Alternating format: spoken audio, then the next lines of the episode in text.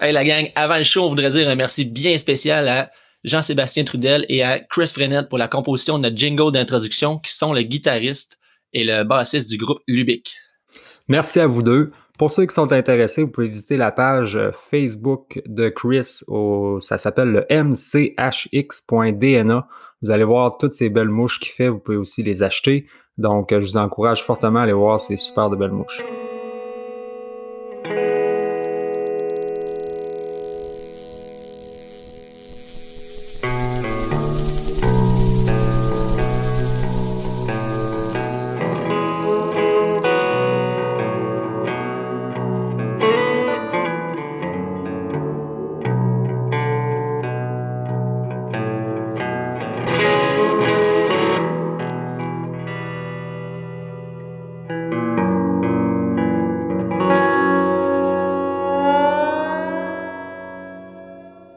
La première édition du podcast Codal. Ici Luc Hervé Blouin et je suis avec Raphaël Ruel-Magnan. Salut Raph!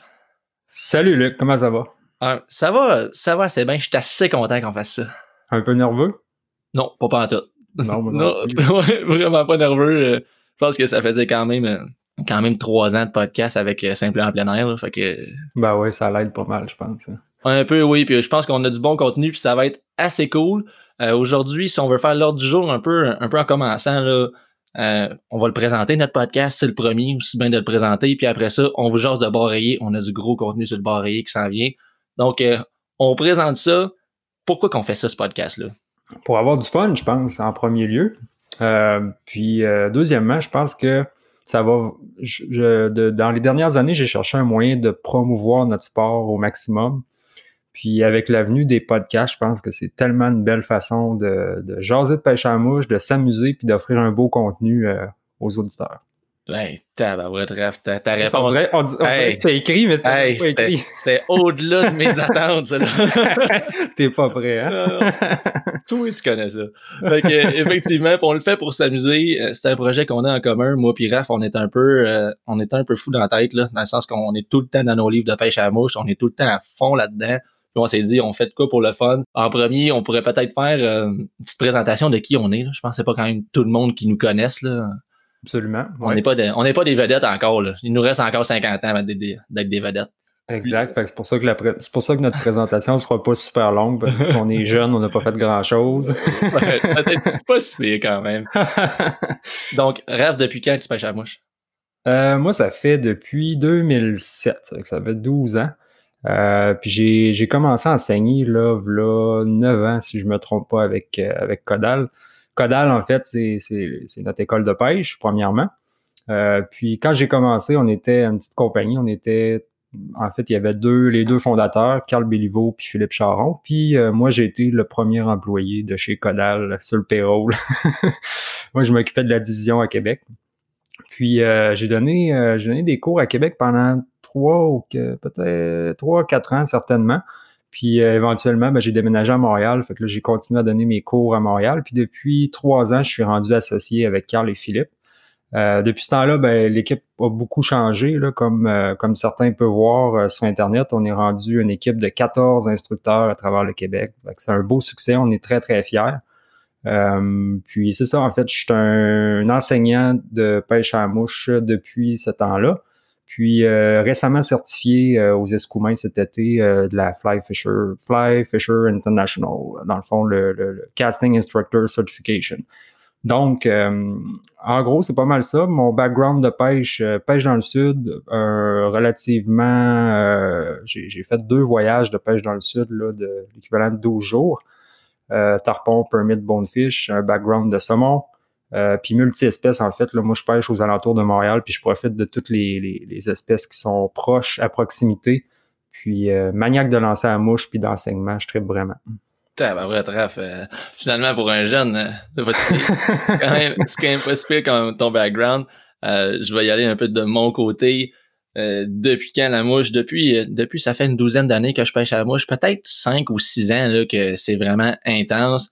Euh, pêcheur multi-espèces aussi, autant un voyage ou deux dans le sud, puis autant au Québec, là, au niveau euh, Mosquée à Chigan, j'ai un trip sur le bord rayé, euh, découverte de la carte. Donc, c'est tous des sujets qu'on va pouvoir vous parler au niveau de ce qui est multi-espèces. Puis, au niveau de, de aussi de, je suis aussi instructeur chez Codal, donc moi un an, un an de, l'année passée, c'était ma première année. Euh, quelle belle expérience. Je me suis vraiment découvert une passion en, ce qui entoure euh, tout ce qui est. Une grosse année d'enseignement pour toi aussi.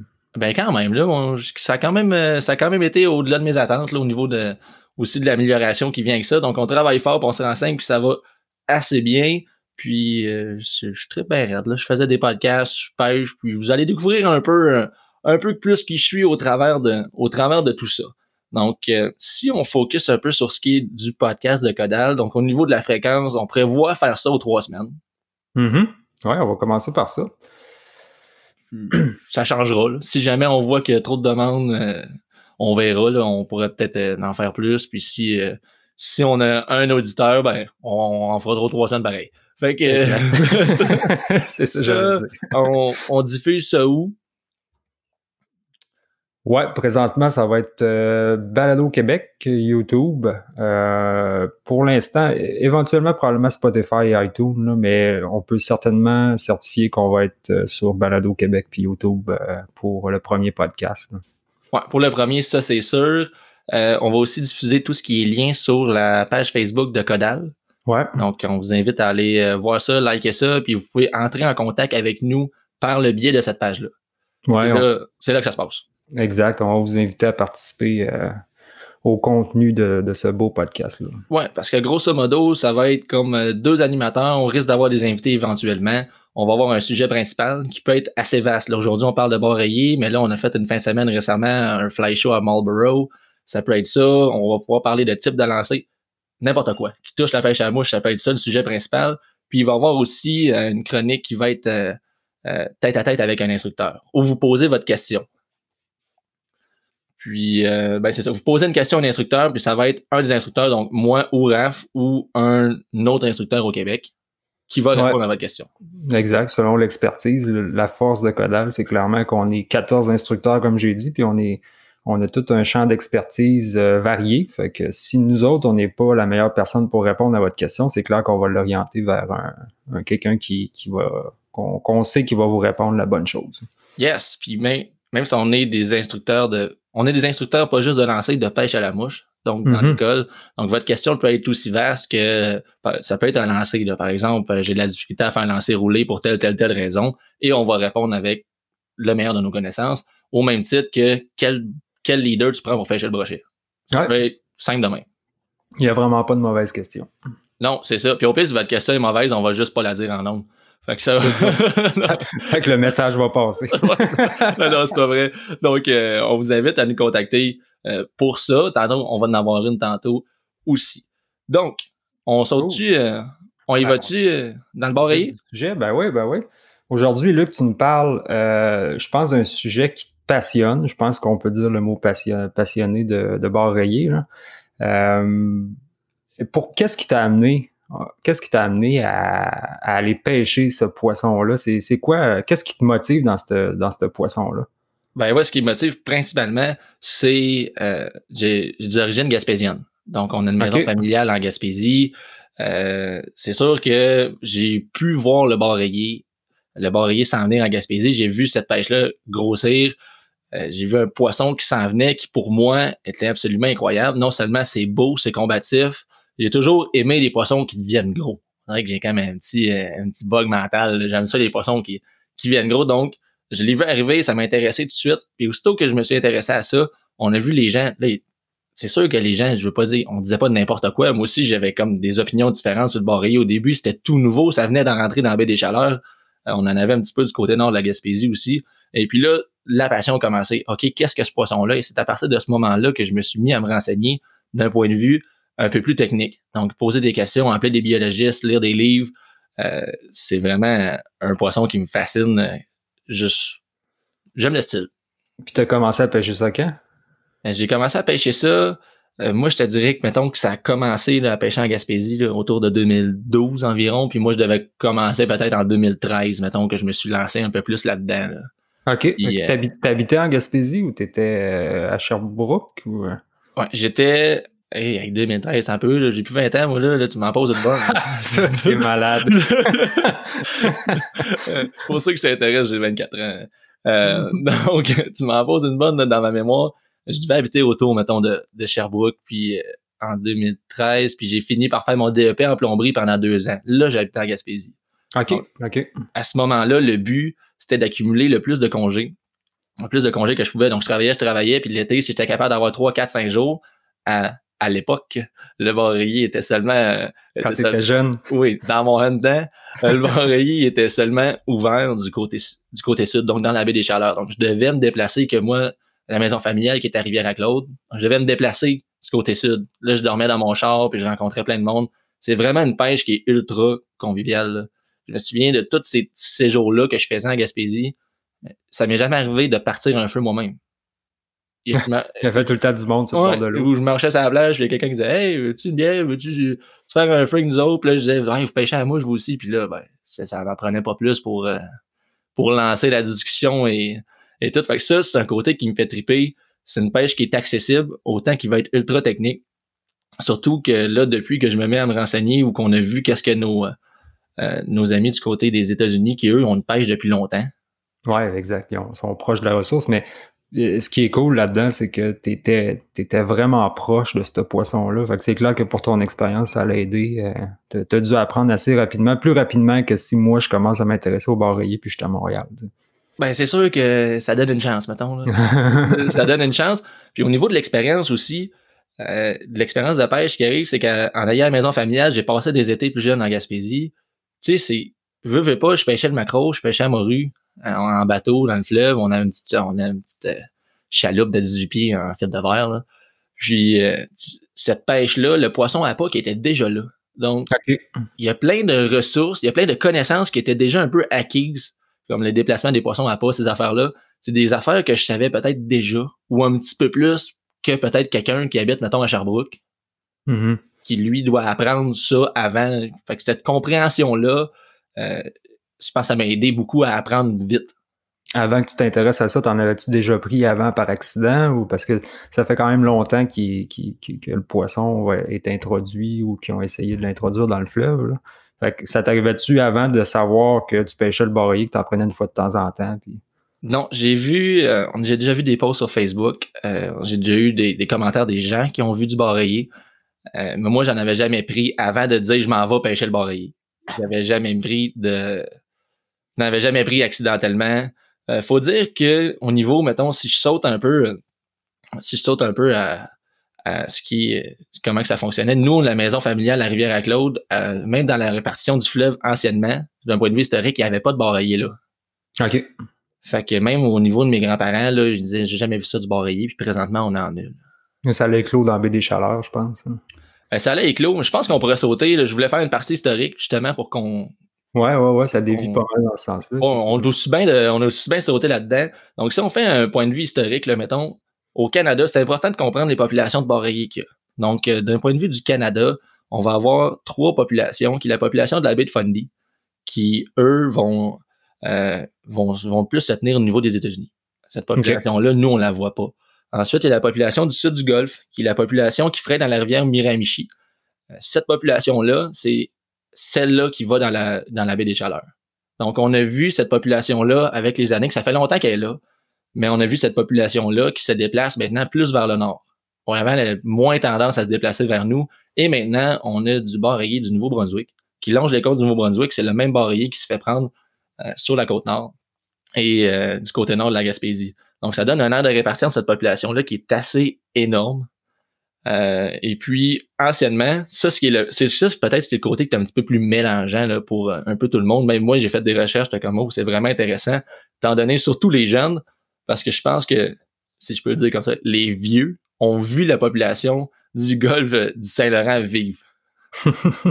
D'après moi, là, dans, parce que dans le milieu des années 50, donc 19 autour de 1950, il y avait vraiment beaucoup de barreillers dans le fleuve Saint-Laurent. On avait une Ok. pêche qui était commerciale, qui était récréative. Euh, c'était vraiment un moteur économique qui était. Tu sais, il se prenait jusqu'à 50 tonnes de barreillers dans la pêche commerciale. Dans Eh, le, shit. Wow. puis, Puis, que- qu'est-ce qui a fait que ça l'a déclin? euh, ce qu'il a fait, ils ont dragué le fleuve. ils ont dragué le fleuve pour les voies maritimes. Ce qui fait que ça détruit les frayères, puis ça, ça concentre le poisson à certains endroits. Puis lorsque le poisson s'est concentré au même spot, ben là, les pêcheurs commerciaux et les pêcheurs récréatifs. Ah ouais, jackpot. Jackpot, tous les poissons sont là. Ça fait qu'on a un peu éliminé la population. En fait, si on se renseigne, puis je regarde sur les sites du gouvernement, euh, c'est pas prouvé que c'est la faute de l'humain. Mais donc, entre toi et moi puis le voisin, on peut, on peut se faire une bonne idée. Hmm, c'est rare que l'humain ait rien à voir avec le déclin d'une espèce. ouais, d'après moi, on a, on a une bonne part à faire avec ça. Et puis, ce qui, ce qui est important de savoir au niveau du bareillé, c'est que même si c'est une poisson qui, c'est un poisson qui grandit rapidement, qui, euh, qui va être assez opportuniste, puis qui a quand même une bonne capacité de se reproduire, souvent, c'est un poisson qui va euh, cibler les mêmes frayères. Donc, il fraye à la même place tout le temps. OK. Donc, si on, pète la frayère, là, ben, c'est fini, ouais. Ouais, tu sais, mettons, il y a quelque chose qui arrive dans la frayère, puis une année, deux années, trois années de suite, il n'y a pas de reproduction. Là. ouais, ça, ça, fait vraiment mal. Y a-tu plusieurs frayères de répertoriés au Québec? Ouais, mais au niveau du Québec, là, je, je vais ressauter dans la population du, fleuve. On a eu un problème de réintroduction qui s'est fait, euh, mettons, au début des années 2000. On se sont dit, on va remettre du barré dans le fleuve, on va essayer d'en avoir. Donc, ils ont pris du barré de la rivière Miramichi ils ont élevé jusqu'à maturité sexuelle dans la pisciculture de Baldwin Mills en Estrie. Et puis, ils les ont remis euh, dans le fleuve pour euh, justement essayer de refaire cette population-là. Donc, euh, présentement, on a des frayères qui sont confirmées dans près de Québec. On a une frayère qui est là. le nom le nom de l'autre frayère m'échappe. Je pense qu'il y en a trois. Là. Il y en a une sur la côte nord. Il y en a une dans le bassin de la rivière du Sud. OK. Donc, on a on a, des frayères qui sont confirmés dans le fleuve. Donc, la population qui se rétablit, qui va bien, on devrait, selon moi, c'est sûr que c'est pas prouvé, si ça continue à aller à ce rythme-là, il y en a de plus en plus, on a des prises accidentelles qui se font de plus en plus. Il devrait avoir une pêche récréative au bord rayé euh, dans le fleuve Saint-Laurent pour nous. OK. Ouais, puis ça commence parce que je vois mon Facebook une fois de temps en temps. Euh, apparaître des, des, captures de barres rayées là, dans le coin de, de Montréal, sur le fleuve. Oui, effectivement. Puis si on se fie à la population, peut-être euh, avant, c'était moins vaste. Présentement, le, le bar qui se tient dans le fleuve, il va de Montréal jusqu'à... Il y a un croisement de population entre la population du sud du Golfe, donc de la Miramichi, au niveau de la Côte-Nord et de la Haute-Gaspésie. Ils se croisent, ces populations-là. On sait on sait qu'ils se croisent. Donc, c'est quand même... Euh, c'est loin, là de Montréal jusqu'en Gaspésie, c'est un bon bout de fleuve. Là. Ouais, vraiment. Qu'est-ce qui fait que le, poisson va se déplacer? Euh, C'est-tu avec la température de l'eau? C'est-tu. Euh... Euh, mais mettons, le, le, poisson de la Miramichi, là, celui qui ferait de la Miramichi, on a vu l'eau du fleuve se réchauffer. Fait que je pense que ça, c'est une des raisons pourquoi il s'est déplacé plus au sud. Euh, mais au niveau de ce qu'il fait pour se déplacer, principalement, il fraye au printemps, puis l'été, il est en période de croissance, donc il va beaucoup suivre le poisson à pas, il va se déplacer pour se nourrir. C'est vraiment un déplacement de, pour sa croissance, puis son alimentation, avant de, avant de retourner dans, dans ses rivières pour l'hiver, puis ensuite frayer. Parfait. Cool. C'est pas mal, c'est pas mal ça. Ouais, ben c'est une belle, euh, c'est un beau résumé de l'historique du bar. Tu pêchais avec quoi? Je pêchais avec quoi? Avec une canne à pêche, c'est pas pire. Ouais, c'est un bon début. ouais, ça, ça va assez bien. Je pêchais avec quoi? Dans le général, si on fait si on fait le côté si on fait le côté équipement, là, mettons, on pourrait faire comme dans notre cours d'initiation Codal, où est-ce qu'on part, on part du corps, puis on, on s'en va vers la mouche. Fait que, mettons, euh, bienvenue dans un cours d'introduction à la pêche à la mouche chez Codal. c'est une technique d'enseignement en passant pour ceux qui pour ceux qui enseignent pas. ouais, Raph, Raph m'a appris ça. Donc, euh, c'est sûr qu'au niveau de on va le faire au complet. Tout ce qui est waders, euh, je pêche souvent waders pour la raison est simple. On va voir les spots de pêche après. Souvent, on doit aller dans l'eau pour pêcher. Euh, mm-hmm. Puis au niveau aussi de la prise du poisson, puis de, de le remettre à l'eau. Donc, euh, c'est, clairement un bon point. On pense toujours à l'équipement, la canne, la soie, le ril, la mouche, mais c'est clair qu'il faut, faut que tu sois bien en conséquence. Puis c'est, cool que tu apportes ce point-là. là Ouais, c'est ça. Puis souvent, là, c'est une affaire que je déplore. Je vois des gens qui pêchent le barrier, sont en souliers sur la plage ou sur des roches, puis ils sont pas capables de prendre le poisson. Donc, on traîne les poissons sur la plage ou sur les roches, on blesse les poissons, ils décrochent, puis le poisson repart. C'est important de comprendre aussi que c'est pas parce qu'un poisson repart en nageant qu'il survit. Mm. On a, c'est prouvé, là, dans des études que le barrier, mettons, qu'il va repartir, puis après ça, il s'en va dans le fond, puis il meurt là. Pour le monde qui nous écoute, c'est quoi la meilleure façon de remettre un barrier à l'eau? Euh, la meilleure façon de remettre à barrer à l'eau, ça part en premier avec le combat. Donc, on okay. les combats au maximum. rapide, efficace. Puis je vous dirais là, juste euh, si vous voulez juste au niveau de la de, de, voyons, de réoxygéner le poisson dans l'eau avant qu'il reparte, là, mettez à peu près le même temps que votre combat.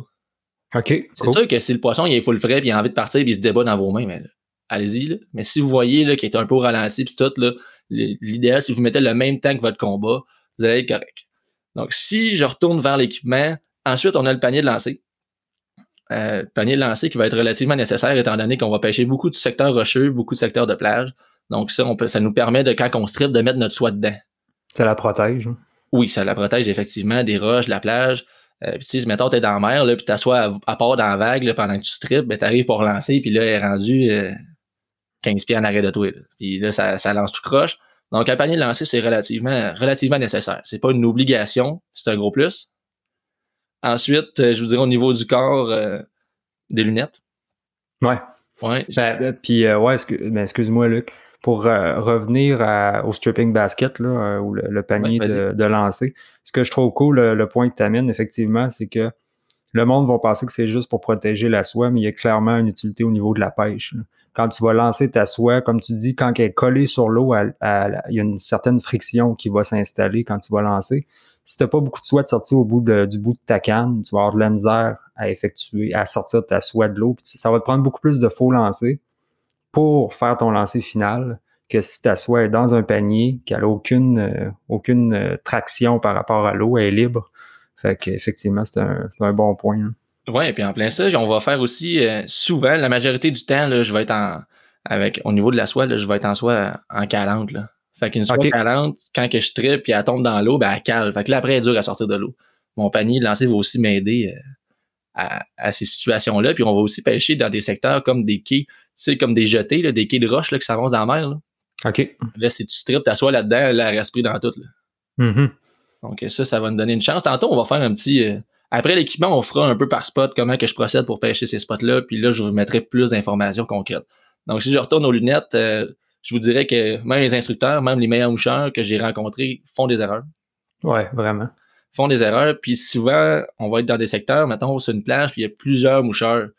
Tu sais, ça prend pas grand-chose pour qu'il y ait un, un qui saute à notre gauche, puis qu'on ait une réaction rapide, casse à gauche, mais t'as pas regardé en changeant l'angle de ton, ton lancer arrière s'il y avait quelqu'un. Mm-hmm. Donc, ça peut arriver vite là, de se faire ramasser un œil. Puis en même temps, on va avoir des, des, situations de pêche à vue, des situations où ça va être ensoleillé, euh, ou dans les barachois, on va simplement vouloir non seulement voir se débarrayer, mais on va vouloir voir est-ce que j'ai du poisson à pas qui passe? OK. Puis qu'est-ce que j'ai dans le fond de l'eau? Est-ce que je viens de voir un crabe? Est-ce que je viens de voir des crevettes? Est-ce que je viens de voir un bas de lançon passer? Si je vois ça, ben ça peut me donner une idée de la mouche que je vais que tu vas utiliser. OK. En plein ça. Donc, les lunettes polarisées qui sont, selon moi, un gros, euh, un gros plus là, dans notre pêche à baril. ouais, c'est cool. tu vas sûrement parler plus de mouches tantôt, mais ce qui tu t'observes pour voir quel type de mouche que tu vas utiliser. Tu, tu, t'en vas pas là puis tu te dis bon c'est du bait fish fait que je pêche avec un long streamer c'est pas ben, c'est, pas l'automatique c'est sûr que ça ce que tu viens de dire c'est quand même une bonne base là. on peut commencer par ça puis après ça vous pouvez observer dans l'eau euh, mais oui j'observe puis j'essaie d'imiter puis je vous dirais que plus que je pêche dans la vie là, moins que je me casse la tête avec les mouches là, je pêche avec ce qu'il y a dans l'eau ouais ça finit ça me fait tellement penser à un livre que je suis en train de lire euh, euh, sur la, pêche à la truite. Là. Puis le gars, il dit le moins de patterns que j'ai dans mon coffre, le moins de temps que ça me prend pour choisir, le plus de temps que ma mouche est à l'eau. C'est tellement vrai, là. Ah oui, tu sais, des fois, tu vois des lançons de 4 pouces passer dans l'eau, mais tu pêches avec un lançon de 4 pouces, là. Si je euh, il me semble que c'est un raisonnement qui est ultra simple et que c'est comme efficacité 100%. Mm-hmm. Donc, euh, ça, c'est, ça, c'est cool. Euh, maintenant, on va se déplacer dans le vif du sujet un peu au niveau de l'équipement. Qu'est-ce qui nous intéresse vraiment? On est dans la canne soit moulinet. Ouais. Euh, au niveau euh, du, de la canne, je veux dire une canne numéro 9. Canne numéro 9, c'est, je dis la canne de la Gaspésie, mais c'est la canne de la Côte-Nord aussi, c'est la canne du Boréé. Pourquoi? Parce que c'est des secteurs où on va pêcher principalement Boréé, saumon, macro. c'est tout, c'est comme une canne qui va te permettre de tout faire. Ben oui. donc la canne numéro 9, quand on regarde une canne pour le Boréé, à quoi qu'on pense? on, pour le barrer, on a besoin d'affronter du vent. Donc, si on regarde le comportement général du poisson, c'est un poisson qui va aimer le vent parce que euh, le vent amène des grosses vagues. Donc, ces grosses vagues-là vont non seulement vont brasser le fond, ce qui va comme déloger tout ce qui est crustacé, qui se promène moins bien, euh, qui vont donner des proies faciles. Ces grosses vagues-là vont amener la nourriture vers le bord de la berge. Si nous, on pêche à gué, ben, ça nous donne une grosse chance au niveau du vent. Euh, puis aussi, les poissons à pas, les petits poissons, là, eux autres, dans les vagues, ils ont de la misère. C'est pas une journée facile pour eux autres. Puis un bar rayé, là, si vous avez déjà vu ça aller dans les vagues, vous avez déjà vu un gros bar rayé ou même un petit bar rayé venir chercher une mouche dans une vague, vous comprenez vite qu'il est dans son élément. Donc, quand on regarde la canne, on regarde la canne, il faut être capable de lancer dans le vent. Pour ça que le numéro 9, c'est quand même pas payé. Fait quand ils vendent, sortez. Oui, puis ça aussi, c'est quelque chose que euh, je pense que de plus en plus pêcheurs ont compris. On le voit de plus en plus. Puis souvent, ben, je vois des secteurs qui sont plus populaires quand ils vendent. Je sais qu'il va y avoir personne, mais moi, je sais que je vais avoir ma meilleure journée de pêche de la semaine. Mm-hmm. Fait que ça, c'est cool. Donc, négligez pas cet aspect-là que vous devez lancer dans le vent. Euh, ça va être bien important. Donc, la canne numéro 9 qui me permet de lancer des, dans le vent relativement bien, euh, aussi des assez grosses mouches, parce que faut pas négliger que le hareng, le macro, euh, tout ce qui est poisson de taille envergure peut manger ça, puis un barrier, c'est pas stressé d'aller chercher une grosse proie. Puis une numéro 9 va te permettre de, déployer cette mouche-là qui est assez grosse. Oui, c'est ça. Puis au même titre que si on va pêcher dans un barachois, par contre, où on, peut, des fois, ils sont dans vraiment pas d'eau, on fait de la pêche à vue avec un petit peu plus de précision. On n'est pas encore, on est capable de lancer des mouches un petit peu plus petites sans trop briser la surface de l'eau. C'est quand même pas pire. Mettons, All in Wonder, une canne, j'étais avec une 9. Lors des journées très, très, très venteuses, ben, j'ai deux numéros 11. Puis j'ai aussi une, une numéro 8 que je peux sortir si je veux faire de la pêche plus en finesse ou que je vois qu'il y a des plus petits barriers euh, qui se tiennent un peu dans les flats ou ces affaires-là, je peux prendre ma numéro 8. OK, cool. Euh, en bas de numéro 8, ça devient ça devient compliqué pour justement euh, l'efficacité des combats. On a quand même un poisson qui va vouloir aller se réfugier dans les structures, donc ça va être dur de le bloquer, ou les combats vont être trop longs, puis on va avoir un taux de mortalité plus élevé. Donc je vous déconseille une canne en bas de en bas de numéro 8. Sinon, une 8, ben, je trouve que c'est pas l'idéal, mais si vous en avez une, c'est ça, ça peut ça peut être ça, vous pouvez avoir bien du fun avec ça, puis vous allez pogner à piqueur, puis après ça, vous achèterez quatre autres cannes comme qu'on fait tout. Fait qu'on fait qu'on ajuste la canne en fonction de, premièrement, les conditions qu'on affronte. Ils vendent, fait que c'est bon, on sort, ça nous prend quand même un calibre de canne qui est capable d'affronter ça. On utilise, euh, euh, où je m'en allais avec ça? Ouais, c'est ça. Euh, le, calibre, ah, c'est, excuse-moi, j'ai complètement oublié. Oui, le vent, puis en plus, ben, tu combats le poisson de façon plus efficace. Fait que clairement, t'as, tu, facilites la remise à l'eau par la suite. Ouais, ouais, puis au bord rayé, là, j'ai vu mon backing à, plusieurs reprises. Ouais. Quand t'en pognes un bon, là, surtout dans les journées venteuses, faut que vous visiez ça, des grosses vagues, là. Quand c'est des grosses vagues, mais ils se donnent ils se donnent une swing pour aller chercher ta mouche, là. Souvent, là, dans les grosses vagues, là, t'es comme, fais chante, puis là, tu penses que t'en as un gros, là. Finalement, tu dis, oh, j'en ai juste pogné un genre de 15 pouces, mais il est arrivé avec tellement de vitesse que, que t'es convaincu à 100% que t'as pogné de quoi de, d'énorme. Donc, euh, ensuite, si on se dirige vers les soies, mm-hmm. donc un peu les mêmes critères, là. on a parlé de lancer des grosses mouches, on a parlé de lancer dans le, dans le vent. Donc, on va avoir une soie qui va être très, très, très décentrée, avec un fuseau très décentré vers l'avant. Donc, euh, tout le poids plus concentré en avant, justement, pour contrer ces conditions-là. Surtout, euh, généralement, là, ça prend, ça prend. C'est pas une, obligation, mais dans mon attirail de soie, j'ai une flottante, une intermédiaire, puis une, une qui va caler pas mal, presque dans le 10 pouces secondes. Là, pour aller chercher. Ouais, ouais, c'est ça. Puis il va y avoir des secteurs, tantôt on va en parler, où on va pêcher des fosses profondes, ou si on pêche en embarcation, ou si peut-être on pêche sur les jetés ou des quais. Là, on se rend plus loin dans l'eau, c'est plus profond. Et j'aime ça aller travailler ces zones plus profondes-là. Pour euh, plusieurs raisons de, comportement aussi, ça peut nous être utile. Euh, la soie flottante, qui, qui est une utilité justement pour si on pêche dans peu d'eau. Euh, ça nous permet en soie flottante de relancer rapidement. Lorsqu'on pêche en soie flottante, s'il y a des, des, chasses autour de nous, mais la soie flottante permet de, de ramasser la soie sur l'eau, peu importe la distance, presque.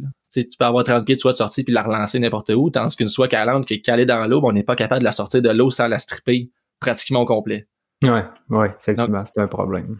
Donc, on est plus rapide. Euh, je suis présentement en soie flottante, je pêche une Scientific Angler Titan Long. Pour euh, la raison est simple, c'est une soie qui euh, va me permettre de lancer, qui charge la canne avec peu de soie sortie. Donc, courte distance, ça charge la canne. Puis on a une tête qui est allongée aussi. Donc, quand j'ai besoin d'aller chercher de la distance, ma tête est un petit peu plus longue que, que la titan normale. Ouais. Donc, ça me permet d'aller chercher plus de distance. Fait que, mettons que tu as une soie à choix pour un, auditeur, là, en fait, qui veut aller à, la, pêche au bar qui a pas, euh, il veut pas s'acheter trois soies, laquelle que tu prends si tu en as juste une à amener? Je prends un intermédiaire. OK, cool. Je, prends un intermédiaire euh, définitivement. Euh, la soie intermédiaire, ça doit être à peu près 60% de, du temps qui est dans mon moulinet pour plusieurs raisons. Par la première qui est euh, les soies calantes ont un, diamètre de soie plus petit. Donc, quand on lance dans le vent, c'est plus facile de lancer qu'une calante. Euh, cool. Ça, c'est important de, le comprendre. Puis même que mes soies, les 10 pouces secondes, je les prends dans les 3 pieds d'eau puis je les fais traîner dans le fond quand il y a beaucoup de vent. OK. Euh, juste parce que ça fait le vent beaucoup mieux, puis ça fait la vague aussi. Donc, une soie flottante a tendance à, lever dans les vagues, tandis que quand on est en intermédiaire ou super calante, on, on, coupe la vague un petit peu plus, ce qui fait que notre mouche, elle se tient en meilleure position. Là bien souvent. Donc, je prêche une soie intermédiaire. Et puis la soie intermédiaire qui nous, pêche, qui nous permet de pêcher dans trois pieds d'eau comme si je veux être plus patient, bien comme 6, 7, 8, 10 pieds d'eau, ben, je peux juste la laisser descendre plus longtemps. Ouais. Donc, elle est plus polyvalente qu'une flottante. Donc, si j'en ai une à choisir, ça va être la soie intermédiaire. Euh, puis sinon, ben, une soie super calante pour aller justement soit gratter le fond. Si on pêche des patterns de crevettes, si on pêche des patterns de crabes. En fait, je vous dis crabe, c'est c'est vraiment quelque chose pour moi que j'ai pas pêché des crabes. Très, très peu.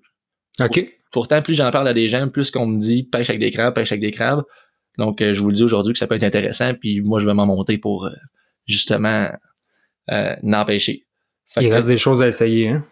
Ah oui, pas mal. même si j'ai j'ai plusieurs jours d'expérience au barreiller, j'en apprends énormément et récemment, j'ai beaucoup d'apprentissage relativement récent avec des contacts comme Pascal Moreau, où je viens de lire le livre Fish from Shore, Lou Tabari, c'est hallucinant. Euh, cette semaine, euh, cette semaine, je t'ai envoyé le film, le Running the Coast. Là. Ouais, ouais, j'ai hâte de voir ça. J'ai pas eu le temps de l'écouter, mais j'ai bien ah, hâte. C'est fou, là. Si vous, voulez, si vous voulez vous renseigner sur la réalité totale de la pêche au barreiller, et puis euh, le mouvement du barreiller aux États-Unis, ça donne des spots, ça donne des mouches, ça donne plein d'affaires. Le film, c'est Running the Coast. Je l'ai acheté sur Vimeo. je pense que ça m'a coûté 35$. Puis, je regarde pas mon 35$. cool. J'en paierai un autre 35 pour le réécouter, puis c'est un film que je vais écouter à plusieurs reprises, puis ça montre vraiment toutes les facettes de, la pêche au barrier. Aux États-Unis, ils ont plus de baits que nous. Ils ont plus de baits différents. OK. Donc, tu sais, ça part, euh, ça part des, des, espèces de, de, petites pieuvres jusqu'au. Euh, ils pêchent des warm hatch. Ça, c'est cool. C'est euh, toutes des éclosions d'espèces de vers de mer. Un verre, une autre sorte qu'on, que je vois pas en Gaspésie. Là. Puis là, ils sont tous là en train de manger ça. Puis ils pêchent un peu avec des techniques, avec des des montages avec deux, trois verres sur leur mouche, sur leur leader. Puis c'est pareil comme la pêche à la truite, sauf pour le barrier. Je c'est bien plus cool, ça. C'est comme... Euh... Du Euro Nymphing. Ouais, euh, Euro Nymphing barrier. OK, cool. Fait que euh, canne à pêche, euh, la soie, à Star le reel. Ah ben oui, c'est vrai, d'habitude je fais le reel avant. On était rendu là. Ça, prend ça. Il paraît. C'est mieux, hein? Ou euh, Tenkara barrier. On... je vais voir ça. Ouais, ben, je... vais te montrer, moi, je suis instructeur. Puis, euh... fait que, euh, au niveau du, du moulinet, je vous dirais que un moulinet avec le frein scellé, on va, on va pêcher beaucoup de secteurs d'eau salée ou d'eau saumâtre. Donc, un moulinet avec le frein scellé qui va être vraiment, vraiment un atout supplémentaire. Puis de plus en plus, on voit les compagnies sortir des moulinets avec des freins scellés beaucoup plus abordables. C'est plus que c'était peut-être 4 ans ou aussitôt que ça tombait scellé, on était à 600 pièces Oh ouais, c'est, clairement le cas. Là. Euh, tu peux trouver un moulinet scellé aux alentours de 200, 250 facile. Puis, tu sais, pour les espèces qu'on a au Québec, là, le frein est toujours super correct là, pour, euh, eh les espèces qu'on vise. Ça, là, le frein, là, j'en profite de faire une parenthèse, c'est, c'est peut-être pour le Québec, là, l'argument de vente du frein, c'est sûrement l'argument le plus surestimé du monde. ouais. je me sers, là, toutes les moulinets que j'ai, j'en ai qui ont des breaks assez pas pires. Puis je m'en sers à 12 Magasiner un frein qui va être gradué comme du monde, que, qui est facilement ajustable puis qui a de la micro-ajustement. Je sais pas si tu sais ce que je veux dire. Là. Mais tu tu verras pas ta roulette puis qui break sec, c'est important d'avoir un frein qui est smooth et qui, est gradué. Mais t'es pas obligé d'avoir un frein qui va arrêter un tank, arrêter un char. Non, c'est ça. Comme je dis, on, on pêche pas des Dodge Ram. Là. Non, exact. c'est pas ça. On, pêche des Ford. non, je pêche rien que des Ford. ça, c'est sûrement. Donc, ce qui, est, ce qui est sur le marché québécois en ce moment, ça fait la job. Euh, frein scellé, je vous dirais que c'est un must. Si, mm. si vous êtes des. Autant que là, je vous dis, pour être des pêcheurs de barrières, si dit, je veux essayer, puis j'ai pas de frein scellé, là. Essaye, là. Assurez-vous de rincer vos moulinets bien comme faut, là, après vos sorties de pêche, puis ça va être correct. Mais si vous voulez vous en mettre en faire à tous les jours, ce qui arrive, c'est que c'est souvent des plages. Donc là, des grains de sable puis du sel dans un moulinet, c'est souvent un mélange assez explosif. Ouais, prévenez de ne pas le mettre. Si c'est un frein qui n'est pas scellé, en plus, là, faites juste pas exprès pour tremper votre moulinet dans l'eau. Ça, ça pourrait être mortel. mais... Ouais, sinon on rince à fond, mais oui, c'est mortel. Puis euh, souvent, là, ben, je, je crape mes casquettes en faisant ça, là, mais quand si j'ai une situation il faut que je dépose ma canne sur la plage, moi j'enlève ma casquette et je mets mon moulinet dans ma casquette. Priorité, normal. Ah ouais, priorité, fuck ça. Casquette, là, garde, euh, j'en achèterai un autre. Là. Fait que ça, c'est un petit mouvement comme ça. Donc là, on a au niveau du moulinet. Euh, fait que c'est ça. Allez-y avec la compagnie qui, qui vous tente. cool. Fait que Ouais, c'est bon. Euh, fait que canne, moulinet. Euh, mais tu sais, avant de, de, passer à la suite, y a-tu de l'entretien sur l'équipement? Tu parlais de l'entretien pour le moulinet à la fin de ta journée de pêche. Est-ce qu'il faut que je fasse de quoi pour ma canne ou pour ma soie? Ouais, euh, ben, je rince tout. Tu rinces tout, ouais. Tout, tout, tout. Puis surtout, vous allez voir, il y a des cannes qui sont faites pour l'eau salée, qui disent eau salée. Dans le fond, majoritairement, la principale différence, c'est que tout ce qui est férule, l'accessoire de métal va être résistant à la corrosion. Donc, euh, mais rincer pareil. ouais, mais rincer pareil. Ouais, mais rincer pareil. Mais si vous dites, j'ai pas une canne pour l'eau salée, pêchez, mais assurez-vous de la rincer, puis il n'y aura pas de problème. Là. À, chaque, à chaque fin de journée? Ouais, ouais, chaque fin de journée. Puis même quand que je dors dans mon char, j'ai un galon d'eau. Euh, j'ai tout le temps une réserve d'eau douce, là, que, qui est même pas obligé d'être de l'eau potable, finalement. Il faut juste que ça soit de l'eau douce. Là, que je, je remplis dans les rivières. J'ai un galon d'eau qui n'est pas pour boire, que je remplis puis que je traîne dans mon véhicule, juste qui, qui sert à ça. Au niveau des mouches aussi. Rincer vos mouches. Tu rinces tes mouches, ok. Ouais, rincer vos mouches, puis on les fait sécher. Là. On les rincer, sécher, puis sinon, ce qui gosse avec les mouches, c'est les mets dans ta boîte, puis une mouche rouille, puis fait rouiller toutes les autres. Toutes les autres, ouais, ça contamine. Ouais, fait que là, tu ouvres ta boîte de mouches deux semaines après, puis t'es comme, ah, j'ai comme 35 heures de montage de mouches, là. Un hiver de scrap. Ah, ouais, ça. On dirait que moi, c'est même plus l'argent, c'est le temps des faire. fait, que, puis même si vous les achetez, ben c'est plate. Là. On, les aime, nos mouches, c'est comme nos petits bébés. Euh. Ouais, effectivement. Euh, Bodling? Oui, Bodling, on est rendu là. Euh, généralement, d'ordre général, vous, si vous commencez, là, vous pêchez ça, mettons, secteur de plage, ces affaires-là, je vais être autour de 18-20 livres, straight, un, un 6 à 8 pieds. OK. Ça ressemble à ça. Ou sinon, j'ai des bodlings scientifiques anglais dégradés faits pour ça. Là. Donc, euh, fait que pas trop long. Tu pêches pas avec des bodlings de 12-15 pieds. Pas super long. En fait, si je pêche en soie flottante, je peux être long. Je peux me rendre à, 10 pieds parce que là, ça, je pêche en tout ce qui est flottant. Mais aussitôt qu'on tombe sur des soies qui sont calantes, on veut que notre mouche suive le mouvement de notre soie tu vas être capable de regarder ta soie et de te dire, OK, ma mouche est en arrière de ma soie dans la colonne d'eau. Si j'ai 10 pieds de bas de ligne, mais là, la mouche est soit plus haute ou soit plus basse. C'est plus facile d'avoir un bas de ligne plus court puis que notre mouche suive la distance de notre soie. On a un meilleur contact aussi euh, avec le poisson au niveau du ferrage aussi. Donc, quand que je t'en sois intermédiaire, moi, je vais être plus autour de 5-6 pieds. Puis quand que je t'en sois super 40, ma 10 pouces secondes, là, je pêche souvent avec 3 pieds de bas de ligne. Puis est-ce que le vent, euh, c'est-tu un poisson qui est peureux? Euh, si, dans le fond, je, vais te dire où ce que je m'en vais, là, mais si, exemple, il n'y a pas de vent, est-ce que c'est un poisson qui pourrait devenir spooky s'il n'y a pas un grain de vent puis que l'eau est, vraiment plat, qu'il n'y a pas de vague, rien? Non, définitivement. Ah oui, c'est poisson. probablement qu'on pourrait rallonger le bas de ligne un peu pour ça donner des chances de, capture. Si vous faites surtout des situations de pêche à vue, donc mettons dans le barachois, vous le voyez, il y a à peu près trois pieds d'eau, puis là, on peut aller à 12. 12 pieds facile. Euh, je te dirais que c'est une situation qui arrive pas nécessairement souvent ou qui m'est pas arrivé souvent à moi. Mais si je si vous voyez, là, si vous pouvez pas. Puis éviter de lancer directement sur eux. les gens, le, pire commentaire que j'entends, c'est tout le temps Ah, le barrier, c'est facile, ça mange n'importe quoi, blablabla. C'est juste pas vrai. Hmm. Fait que c'est ben, juste, c'est juste, c'est juste pas vrai. C'est, c'est, c'est pas compliqué, c'est pas vrai. Hmm. Euh, on nomme, euh, tu sais, avec l'expérience, j'ai vu des barriers venir sur des mouches, retourner sur des mouches. Donc, euh, venez, puis il tourne. Il fait comme non, c'est pas ça que je veux, je m'en vais. Donc, soit c'est la présentation, soit c'est la mouche, euh, débarrayer, les spooker, lancer, puis qu'il s'en aille. Euh, j'ai aussi euh, le fait de posséder une chaloupe, ça m'a permis de longer les plages quand il y a plein de gens qui pêchaient, puis de réaliser que il y avait des barrayés, mais que personne n'en prenait. Donc, on a un poisson qui est beaucoup plus sélectif et difficile que les gens ont l'impression. Et aussi, je pense qu'on a une discussion là-dessus. le fait que mais, mettons, au début, quand ça commençait à pêcher au barrier, on voyait des bancs de barriers vraiment, vraiment gros ensemble. Oui. Donc, on avait un concept d'intercompétitivité. Je suis jamais capable de dire ce mot-là. Inter ouais, mais là, là, là t'as excellé, je trouve. C'était pas pire, hein? On recommence pas, ben. Non, je me retire, je me retire dans la gloire. Et puis, donc, on avait un concept qui était, qui était là où que plus que de poissons ensemble, plus que le poisson doit être le premier sur le bait fish pour s'alimenter ou sur la source d'alimentation. Donc, il y a comme une compétition qui se fait dans l'espèce, c'est comme le premier dessus, go, go, go. Donc, quand les, et quand les bancs sont plus petits, euh, ou encore, il y a des gros poissons parfois qui sont solitaires. Ces poissons-là peuvent se permettre d'être ultra sélectifs. Donc, est-ce qu'on a envie d'aller chercher ces poissons-là? Est-ce qu'on veut prendre ces poissons-là? Absolument. Ah, puis comme, comme dans plein d'autres espèces, c'est vraiment le même principe. Là. Quand ils sont en school, moi, on appelle ça des schools aussi en anglais si vous lisez des livres. Mais euh, quand ils sont en gang, ils ont tendance toujours à être un petit peu plus petits, effectivement. Puis le solitaire, normalement, il arrive sur le flat, là, il est comme énorme. Ben oui, le plus gros barrier que j'ai vu, c'était à Barachois. Euh, c'était une madame qui est venue me voir, puis elle me parlait un peu de la pêche, elle avait jamais fait ça. Puis elle avait une petite canne avec un moulinet fermé, là, genre de, de pieds. Je capotais. Là. Puis là, je t'arrête de parler avec un de on est comme sur la plage plus loin. Puis là, je vois madame, je te le dis, là, assez âgée quand même, là. Puis je la vois, là, puis elle a comme les, les jambes écartées, puis les bras bien au bout, là, puis je vois bien que ça marche, ça va pas bien. Puis là, je me dis, bon, tu sais, c'est genre la deuxième fois de sa vie qu'elle pêche.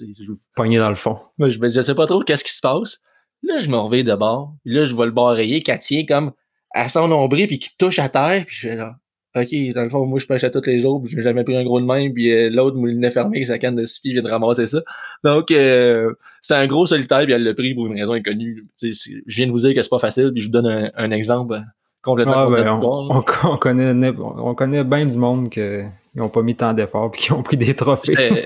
D'après moi, on était entre 25 et 30 livres. Là, wow. Au niveau du barrier. Puis si vous allez, mettons, pour. Je parle beaucoup de la Gaspésie parce que c'est ma région. Là. Tu sais, je sais pas, ailleurs au niveau du barrier en Gaspésie, si vous atteignez au niveau de tout ce qui est pêche à gué, si vous atteignez 20 livres, c'est un, un papier trophée de pêche là, pour euh, de la pêche à, à gué, euh, une vingtaine de livres. Il y a plus gros ça. On a vu plus gros ça, je viens de vous en parler. Puis moi, je pense qu'il y a des barriers présentement en Gaspésie qui sont en haut de 30 livres. Ouais, ça, c'est malade. Puis ça donne un fight, là. Ouais. c'est quelque chose qui est assez... Euh, qui est assez impressionnant. Fait que Budling, je vous ai parlé de ça. si vous allez pêcher, mettons, là, des fois, ils vont être dans des petits dans les barachois, là, on va avoir des espèces qui sont résidentes, là, comme euh, le fondule barré, où il y a certains, euh, quatre, trois ou quatre sortes d'épinoches, là, dans le fond. Pensez-vous pas le baisser avec ces imitations-là, le fondule barré, épinoche, blablabla, là. C'est toutes des petits menés d'à peu près euh, un pouce et demi à trois pouces. OK. Foncé. Ben, peut-être pas toute ce grosseur-là, mais si vous êtes dans un pouce et demi à trois pouces et demi, mettons, là, dans le brun foncé avec un petit vent de blanc, là, vous imitez à peu près toute cette variété-là. Donc, qui sont là-dedans. Euh, si vous êtes dans des présentations plus délicates, des plus petites mouches, mais vous pouvez réduire, là, quand je dis 18-20 livres, on peut tomber, mettons, dans du 14-15 livres, mais vous devrez agir en conséquence. Donc, vous savez qu'au niveau du ferrage, souvent, ce qu'on voit, c'est que les gens vont prendre des petits bas de ligne, puis là, ils vont pêcher des situations, mettons, dans les vagues. Puis là, le barreiller arrive full vitesse, full speed. Là, on se fait, se fait démolir. Là. Fait que, on se fait des. Il casse, il casse le bas de ligne automatiquement. Ouais, des fois, je, suis juste en train de stripper, puis je, suis censé passer d'un autre, fuck! Je suis cassé. Je, oh! Fuck. Ouais, c'est violent. Ouais, fait que dans ces situations-là où on est plus dans des situations de pêche à vue, où, euh, de, où on strip plus tranquillement, mais là, on peut se trapetisser le, le bas de ligne un petit peu. Assurez-vous d'écourter le combat, par contre. Donc, euh, c'est cool, t'as as amené un concept peut-être sans le vouloir, mais tu fais comment au barreiller? Hey, c'est intéressant ça. Si tu n'avais pas posé la question, j'en aurais pas parlé. Non, euh, effectivement. J'ai vu qu'on déviait, mais tu as, comme soulevé le point, mais on l'a pas on l'a pas approfondi, mais je pense que c'est vraiment un concept intéressant à savoir. Oui, bon, on a un poisson qui a un comportement principalement qui se tient en bas. Donc, euh, qu'est-ce qui fait se tient en bas? Donc, ce qui est intéressant, c'est que par exemple, vous êtes en train de stripper, euh, vous avez une attaque.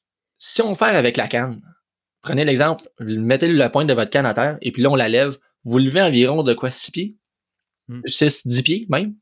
Entre 6 et 10 pieds. Allons carrément à ça. Donc, dites-vous que votre mouche avance de cette distance-là en ferrant, en levant la canne. C'est quelque chose qu'on veut pas parce qu'il y a un banc de barreillé qui est là. Donc, si vous ferez avec un strip set, et puis là, je vais parler de strip set. Souvent, on entend le mot strip set qui est comme euh, juste de continuer de tirer notre soie. Et puis là, on parle de tirer fort sur notre soie. Moi, je vous dirais, un strip set au barreillé, je suis dans un ferrage qui va être ferme, mais on n'est pas comme au mosquée, qu'on verge tout pour tout arracher. Voilà. ouais, c'est ça. La mouche, elle, pénètre facilement la gueule du poisson. c'est pas comme un mosquit, un tarpon. C'est pas comme un mosquit ou un tarpon. Un gros bareillé, c'est c'est très, c'est très raide. Fait que ménagez pas la qualité de vos hameçons. Oui, merci rare de dire ça. Euh, je t'en remercie. Trop de gens font ça. Euh, j'ai fait cette erreur-là aussi quand je dis, euh, tu sais, on pêche. Je vois souvent des gens qui, je sais pas pourquoi les monteurs de mouches ou il y a une mentalité qui est là de pas vouloir payer pour les hameçons. Ça fait. Tu, tu prends le temps de monter des mouches investi 20 cents de plus. Oui, c'est 20, 30 cents de plus. C'est 20, 30 cents de plus. Ça coûte pas cher. Ça coûte pas cher. Tu sais, euh, entre un Mustad 34007, euh, qui est à peu près ce qui est le moins cher, qui est le plus vendu au Québec, que oui, j'en ai ouvert, j'en ai vu ouvrir, il y a la pointe, à pique pas, faut les aiguiser, ou genre un Gamakatsu SC15. Il n'y a pas une énorme différence, pas un monde de différence, il y en a une, mais si vous prenez le poisson de votre vous allez le ramener. Il faut, faut penser à ça. Là. Exact. Euh, fait que. voyez pas ça comme euh, je monte des mouches de façon euh, pas très souvent, fait que j'investirai pas. Non, ça n'a pas rapport. Tu investis sur ta pêche. Tu n'investis pas sur ton montage de mouches, tu investis sur le résultat de ta pêche. Fait que peu importe si tu montes occasionnellement, tant qu'à monter, monte avec des bons hameçons. Oui, puis tu sais, c'est ça, on l'a. Vous êtes rendu dans le secteur de pêche, vous avez can waders, équipement, vous avez le payé de gaz, tu sais, toute la quête pour prendre votre poisson. Vous êtes rendu là. là. C'est, mm. Fait que c'est important de, de, payer pour des 11 hameçons. Donc, un, un, ferrage qui est strip set ferme devrait être suffisant. Puis, euh, un autre petit truc, là. Mettons qu'il y a un rayé, là. Vous êtes en train de, vous êtes en train de pêcher, vous avez une attaque de rayé, deux attaques. Souvent, je triple, j'ai deux, trois attaques avant d'en faire un. Là, ils se mettent à attaquer en belle. Si jamais ça vous arrive, un ban de rayé qui attaque votre mouche, arrête tout. T'arrêtes de stripper de drette, là. Pourquoi? La structure d'un bat de est souvent faite que les plus petits sont plus agressifs, sont sur le dessus en haut. Les plus gros vont se tenir en dessous. Et puis, euh, les plus gros, plus les barrés sont gros, c'est un poisson qui est extrêmement opportuniste. Plus ils sont gros, plus ils sont lâches. Plus ils sont brillants, sérieusement, ça n'a pas de sens. C'est les gros barrayés, là, eux autres qui font, ils laissent les petits barrayés chasser la chasse. Ramasse le stock en dessous. C'est ça. Fait que là, les autres, les petits barrayés, ils en désorientent, ils en tuent, puis eux autres, ils attendent dans le fond, puis ils gobent. Ils vont juste avaler. Donc, tout, donc, c'est des situations aussi que si vous êtes dans une situation de plage, souvent, on va voir les gens qui pêchent avec des mouches plus lourdes ou plus pesantes ou avec des soies plus calantes. Euh, même s'ils en prennent peut-être un petit peu moins à la fin de la journée, vous dites, comment ça que le gars à côté de moi, là, il pogne des barrières deux fois gros comme les miens? Mon pêche un à côté de l'autre, là. Des fois, c'est juste une question de vitesse et de profondeur et non de. Ouais. Souvent, j'entends à la plage, t'es chanceux, t'en as pris des gros. Je dis, ah, je suis peut-être pas si chanceux que ça. T'as peut-être fait juste la petite différence que les autres font pas. j'espère vraiment que le monde euh, prenne des notes parce que tout ce que tu viens de dire, c'est malade. C'est un condensé, là, mais c'est tellement d'informations importantes quand tu pêches. Là. Ouais, mais ça m'a pris du temps à comprendre ça. J'ai l'impression, des fois je parle, j'ai l'impression que c'était un petit peu hautain que je viens, de la manière que je viens de le dire. Mm-hmm. ce qui est tout à fait pas le cas. Là. Non, pas du tout. Hein. J'ai été le, le cas, j'ai été le, celui qui prenait des petits barreillers longtemps. Là. On passe tout par là. vous pas, là, puis euh, souvent c'est une différence d'approche. Donc, euh, ça c'est cool. Euh, cool. Master, là on a parlé d'équipement. T'arrives à la plage. T'arrives à la plage, première affaire, tu te mets à la chest. Tu mets de la crème. ben important. c'est ça que je fais, la première affaire que je fais sur la plage. Donc, euh, j'ai l'impression que tu m'orientes une question de t'as envie que je, je fasse comment qu'on pêche ça une plage un petit peu. Ben oui, parce que moi, j'ai, j'ai, la dernière fois j'étais pêché le bord rayé, c'était malade, ben, je suis arrivé sur le bord de la plage. Puis pour moi, c'était comme toute la même plage partout, la même structure. Je dis bon, où c'est que je pêche? C'est, c'est une question que je me pose encore. Euh, par, contre, il y a des façons de trouver des spots. Donc, l'idée, c'est de trouver des structures dans la plage. La première question à se poser, c'est toujours où est-ce que le poisson va manger que ça va être le plus facile? OK. Ça, c'est la, question la plus euh, que, je me pose tout le temps en premier. Donc, où est-ce que ça va être le plus facile de s'alimenter pour un poisson? Et souvent, euh, c'est cette question-là a une réponse par les zones de courant. Donc, si vous voyez une zone de courant qui est présente sur votre plage, euh, c'est vraiment un secteur qui va être à cibler. Euh, par contre, le barrique va simplement attendre dans la zone de courant, puis il va se nourrir. Donc, qu'est-ce qui crée des zones de courant? Ben, des fois, ça va être simplement les marées, au même titre que ça peut être une rivière. OK. Tout ce qui est Côte-Nord, Gaspésie, c'est souvent, c'est une anse. Souvent, c'est comme une plage avec une rivière, une plage avec une rivière, puis... Euh, mm-hmm. Donc, ces rivières-là qui vont amener une zone de courant. Donc, si j'avais une rivière, qu'est-ce que ça amène? Oui, une zone de courant. Par, puis en plus, la rivière qui va attirer toutes des petites espèces comme je l'ai parlé tantôt de des petits épinoches qui vont aimer les embouchures. Donc on a déjà des poissons qui se tiennent là. En plus, c'est un secteur qui va attirer aussi tout ce qui est crustacés, des petites crevettes, des petits crabes, des affaires de même. Ça, ça fait une zone de courant qui est cool. puis qu'est-ce que le pareil va faire? Ben, il va s'en servir comme zone d'embuscade. Donc, il, le, courant de la rivière qui va passer. Et puis nous, on a simplement à placer une mouche dans ces secteurs-là. Puis lui, va attendre. C'est plus facile d'attendre que de courir après sa bouffe. Fait qu'on réinvente pas la pêche. C'est comme. Non, on réinvente pas la pêche. Arrêtez de vous casser la tête. On réinvente pas la pêche pendant tout. si jamais vous pêchez comme un courant, un peu que, comme un secteur de rivière, technique que j'utilise, euh, on va faire comme, mettons, le courant part à gauche puis ça va vers la droite. Ouais. Euh, et puis là, je vais lancer la mouche comme vers ma gauche. Puis tout le, tout le temps que ma mouche va être en avant de moi, elle n'aura pas d'effet sur ma soie. Ma soie n'aura pas d'effet sur ma mouche. Donc, je vais pêcher en dead drift. OK. Je vais juste m'assurer d'avoir une tension sur ma mouche sans l'activer. Donc là, elle est en dead drift. Donc, s'il y a un barrier qui attend en embuscade, puis les barriers qui vont être dans le courant, comme par exemple d'une rivière, ils font pareil comme une truite. Là. Ils sont cachés, puis là, il y a qu'une bouffe qui passe, ils sortent de la cachette, prennent la bouffe, puis ils rentrent. Ils, sortent, ils retournent se cacher. Pas se cacher ou se replacer dans le courant. Donc là, en dead drift, en action morte, euh, on pêche de cette façon-là. Puis une fois que la mouche va m'avoir dépassé, là, le courant va avoir pris de l'effet dans ma soie et ma mouche qui va pêcher comme en swing. Là. Elle va partir du centre de la rivière jusqu'au bord. Fait que j'imagine le moment où est-ce que tu as une dead drift, faut vraiment que tu sois attentif à ce que ta soie fait sur l'eau, si la soie part. Ou... Est-ce que ben, j'imagine que tu gardes un minimum de tension quand même pour savoir que si, si, ça part, ça part, tu le sens tout de suite. Là. Mais j'imagine qu'il faut que tu sois attentif quand même. Ouais, je dirais que c'est pas une dead drift euh, qui est. Tu sais, des fois, on fait de la pêche à la truite très, très, très précise, euh, comme en check thing où on veut vraiment de la précision puis aucune action. Il faut vous permettre un petit peu plus de marge de manœuvre dans votre dead drift puis avoir une légère attention sur votre mouche, mettons. Ouais, ouais, je comprends. Ça, ça fonctionne. Donc, ça, c'est une zone que je privilégie, à privilégier. En partant, puis c'est aussi probablement la zone qui est la plus facile à spotter la plage. S'il y en a une. Ouais. Euh, puis au même titre, là, j'ai parlé de rivière. Ça peut être une entrée d'eau douce. Une entrée d'eau douce qui peut être simplement un ruisseau. Là. Tu sais, euh, ça peut avoir un pied de large. Ça, ça peut être une structure. Souvent, les plages que je suis pas capable de repérer d'autres structures, je vais cibler ces entrées d'eau douce-là pour me, pour me, euh, pour me placer. Donc, moi, j'ai une question là, technique, mais euh, je me doute un peu de la réponse. Ah, je réponds pas à ça. Mais non, euh, non, mais je me doute un peu de la réponse, mais c'est parce que je vois tellement cette situation-là arriver euh, sur l'eau que j'aimerais qu'on en parle quand même. Tu parles de dead drift. Après ta dead drift, tu vas stripper ta mouche. Comment que tu strip? Donc, après ma dead drift, là, on retourne dans la rivière, là. Ouais, excuse-moi, là, on fait un, on fait un, un rollback. une pêche en swing. Donc, va, là, là, ça va faire un peu comme au saumon. on lance en 45. c'est dead drift. une fois que la mouche est en 45, elle part du centre de la rivière, puis elle s'en va vers nous. Puis une fois qu'elle arrête au bout, euh, très bon point, Raph le barrier, qui est un poisson qui très souvent va suivre avant d'attaquer. Donc, euh, je vais faire des petits strips, là, 3, 4, 5 pieds, ou même jusqu'à moi avant de relancer. Parce que souvent, il va suivre jusqu'à jusqu'à nous avant d'attaquer. Régulier, saccadé, ou... Euh, je vais dire assez régulier. Assez régulier, je vous encourage à essayer, à le diversifier. Cool. J'ai pas de recette miracle. Là. cool. Ça, c'est. C'est le genre d'affaire qu'on parle pas, mais on dit tout le temps stripper une mouche, mais t'as strip comment? Il y a du monde qui n'ont jamais fait ça, puis c'est quand même basic, mais c'est quelque chose qu'il faut, faut savoir comment le faire. Effectivement. Donc ça, puis là j'ai parlé des entrées d'eau douce. Donc si vous ciblez une entrée d'eau douce, ça peut être un très bon secteur. Mm-hmm. Euh, à ça, au niveau d'une structure même d'une plage, on va pouvoir observer différentes choses. Euh, comme par exemple, si vous voyez qu'un peu plus loin au large, les vagues se mettent à casser plus loin.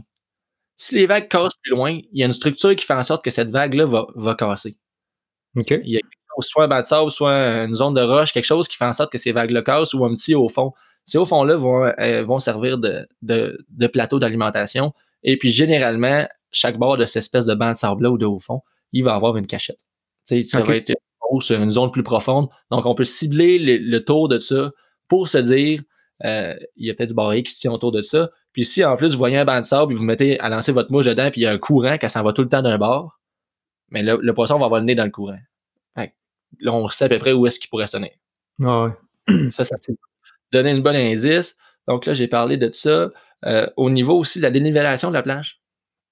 Mm-hmm. Plus la plage est en angle, plus l'eau va être profonde rapidement. Donc, si on regarde la plage du long, on regarde ça du long, puis euh, il y a une zone qui est vraiment pas, pas beaucoup de pente, puis il y a une autre zone qui est plus de pente. Mais là, on sait que l'eau va descendre à cet endroit-là. Ce que vous voyez sur la plage, ça se reflète dans l'eau. C'est logique, mais c'est un méchant bon truc.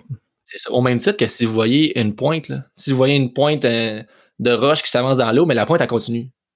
Donc, on sait qu'on peut pêcher chaque côté de ça puis y avoir certaines structures. Donc, ça, c'est cool. Et aussi, un, excellent truc pour cibler tout ce qui est fausse. Euh, une fosse, d'ailleurs, si vous voyez une fosse dans une plage, c'est souvent un, eau plus profonde. Donc, si vous voyez une zone là, qui est plus noire, plus foncée, bien, souvent l'eau est plus profonde là, puis ça, ça tient du poisson. Donc, ça, ça, va être bon. C'est de marcher les plages à, marée basse. Ouais.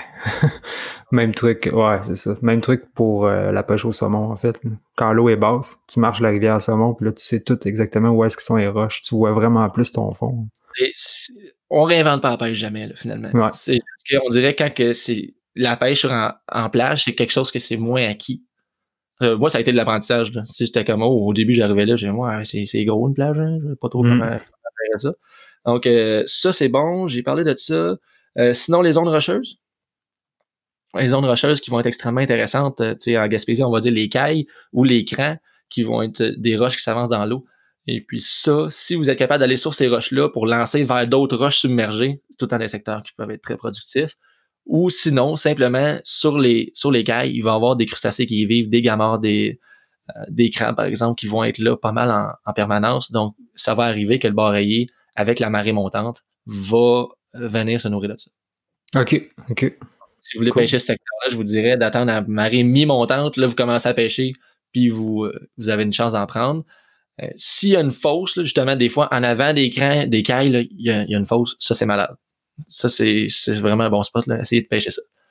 J'imagine que Google Maps peut nous, euh, nous aider aussi là, en, regardant euh, sur les vues aériennes. Souvent, ça nous donne un bon indice de le, niveau d'eau. Toujours Google Maps avant, j'aurais dû le dire en premier. Google Maps en premier. On va justement pouvoir voir si on est devant de sable, sauf si on prend la photo dans la journée venteuse ou l'hiver.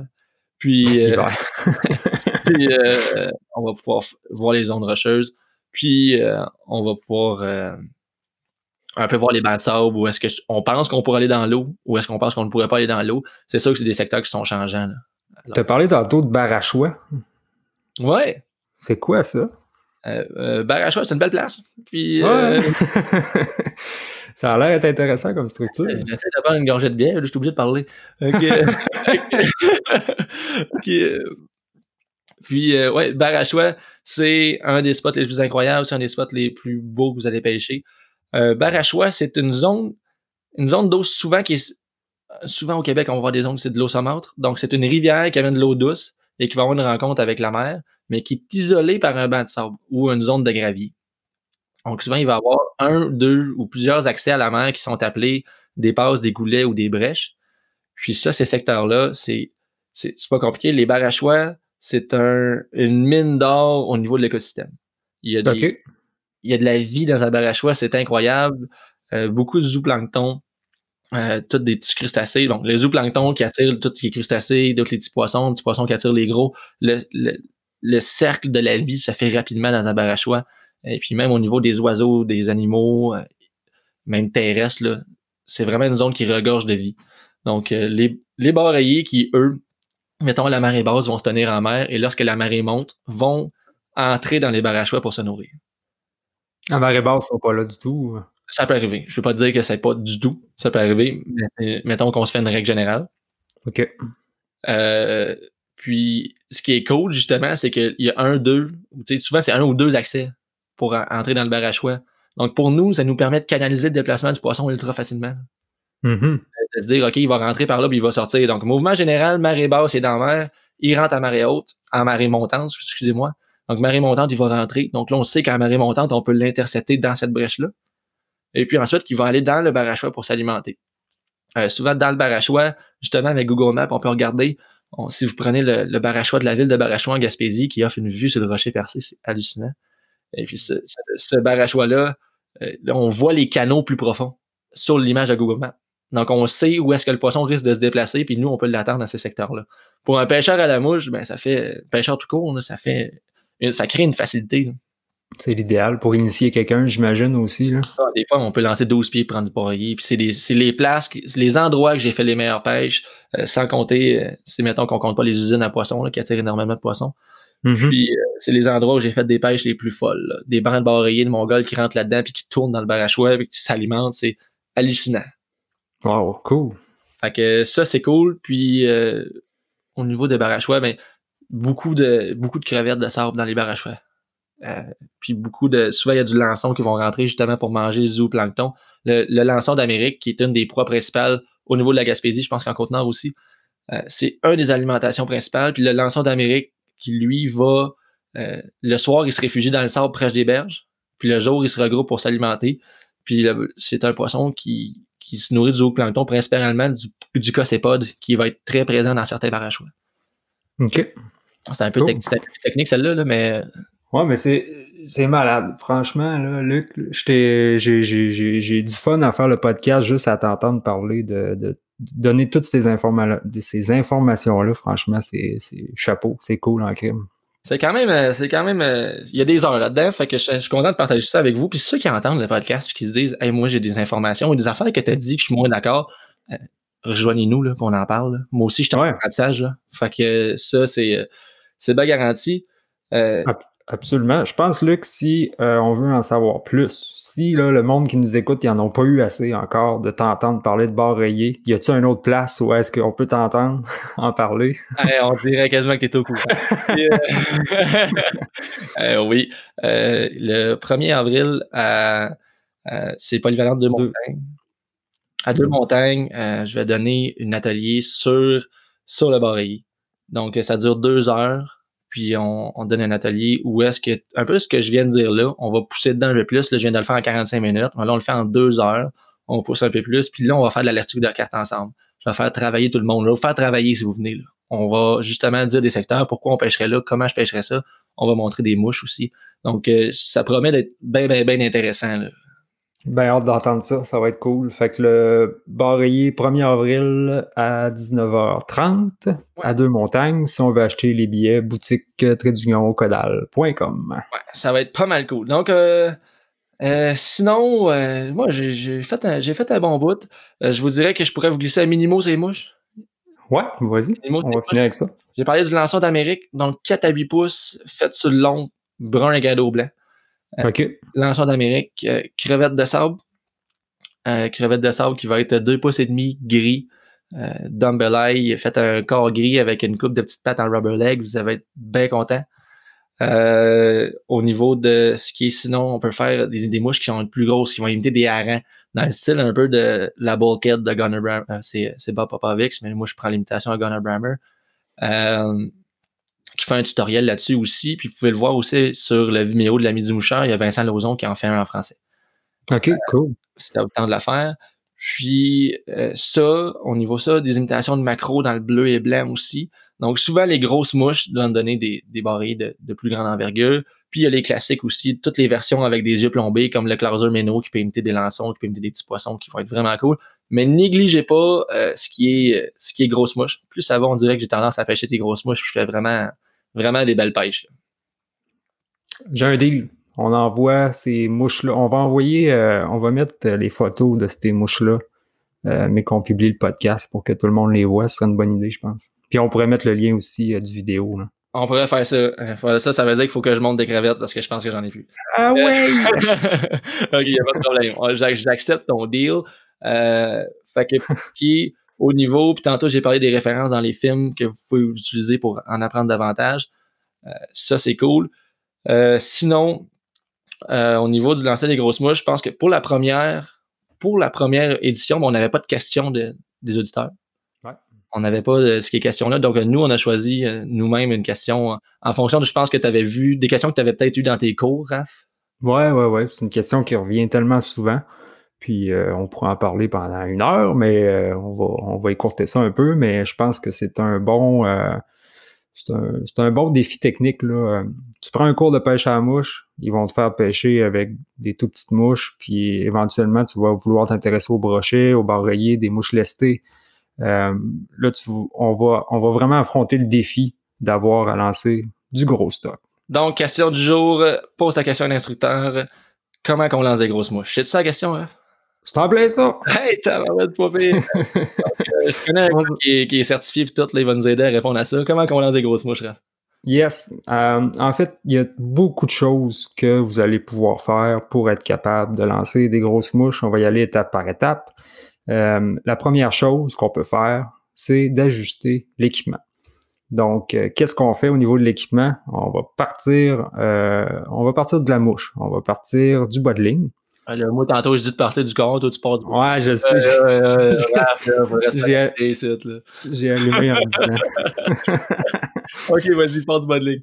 Fait au niveau du bas de ligne, ce qui va être important, c'est d'ajuster la longueur de votre bas de ligne. Ce que ça va aider, c'est ça va tellement aider à transmettre l'énergie jusqu'à la mouche. On veut pas un super de long bas de ligne que l'énergie réussira pas à se dissiper jusqu'à la mouche.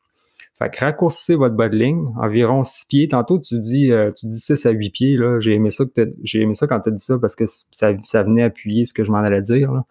Euh, mais raccourcissez la longueur de votre bas de ligne jusqu'à temps que vous ayez une certaine équilibre dans votre lancée. Fait que ça, c'est la première chose.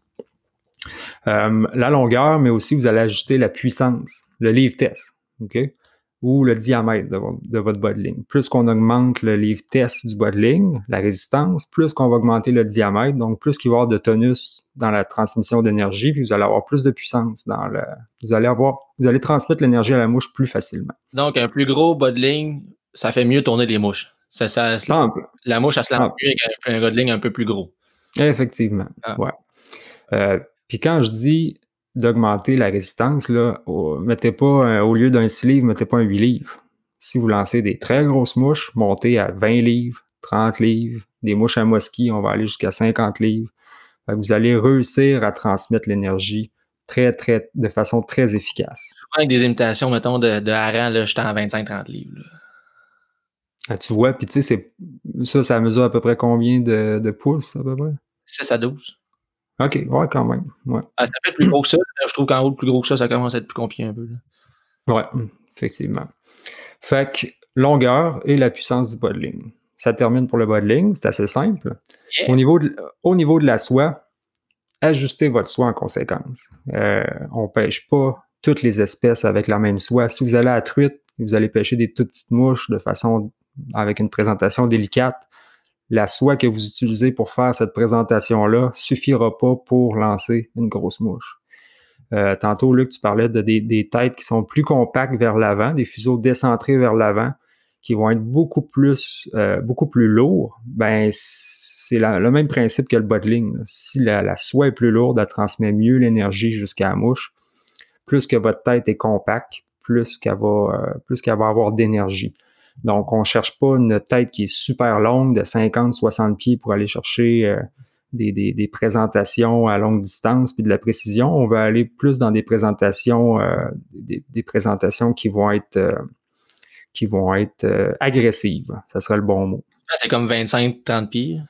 Ouais, ouais, ouais, maximum, là. Puis peut-être 35, mais effectivement, c'est toutes des soies. ils appellent ça des shooting tapers, en fait, là. C'est des, têtes très compactes généralement, c'est assez simple. On est capable de, s'en sortir assez facilement. Ouais. Puis, euh, exact, c'est ça. Fait que la raison pourquoi vous arrivez en magasin et que vous voyez un paquet de soie sur le mur, c'est tout simplement ça. C'est que selon ce que vous allez pêcher, selon le poisson, la technique, ben vous allez ajuster la soie en conséquence pour maximiser votre pêche. Fait que la soie, le bas de jusqu'à date, c'est pas, pas si compliqué. Hein. Non, attends, ça va assez bien. Soit Bodling, euh, Cannes, au niveau, t'as-tu parlé des actions un peu ou t'avais-tu quelque chose à dire? mais je, médium rapide, rapide, vous allez avoir euh, une puissance qui va être convenable, puis allez juste pas dans une action qui est très, très, très, très molle, des actions progressives, des actions, euh, des actions lentes, là. Ça, ça vous donnera pas de chance. Fait que concentrez-vous plus dans des actions médium rapides. Rapide, c'est peut-être ça que vous avez déjà dans votre, Généralement, dans de camp. Ouais, c'est la grosse mode. Cassez-vous pas trop la tête à ce niveau-là. Puis au niveau de l'ajustement du lancer? Le lancer, ça, c'est probablement la partie la plus importante. Euh, la première chose qu'on veut faire quand on lance une mouche qui est relativement volumineuse, c'est de d'ouvrir notre boucle. La boucle, c'est la forme que prend la soie quand elle se déroule. OK? C'est la définition. Fait que quand que l'énergie va se transmettre jusqu'à la mouche, elle va former une espèce de U, là, qui est, qui est très symbolique de la pêche à la mouche. Ce qu'on veut, c'est pas une boucle qui est super étroite. On veut l'ouvrir pour pas que, pour, pour pas que la, la, la, mouche là, se croise avec le bas de ligne puis la, puis la soie, là, à cause que la mouche est relativement lourde. Là. Fait qu'il va y avoir une question de gravité qui, qui rentre en ligne de compte. Mm-hmm. J'ai l'impression qu'au barreiller aussi, euh, je pêche souvent avec des mouches qui vont être lestées ou que j'ai ajouté du poids dedans. Mm-hmm. Euh, donc faire des boucles plus amples.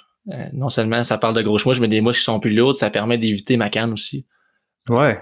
Des fois, euh, je sais pas si vous avez déjà fait un dumbbell sur un, un poids, là, des, des, yeux lestés là, sur votre canne. Là. Ben, c'est une belle façon de la couper en deux. Ça coûte une garantie. Ouais, j'ai ça. ça coûte une garantie de canne. j'avais une canne 4 morceaux, j'avais une 6 morceaux après mon lancer, j'étais bien content. Euh, comment... Non, il n'y a pas de trouble. Euh, comment qu'on fait ça, ouvrir une boucle? Ben, tout simplement, faites juste arrêter la pointe de votre canne un peu plus basse à l'avant.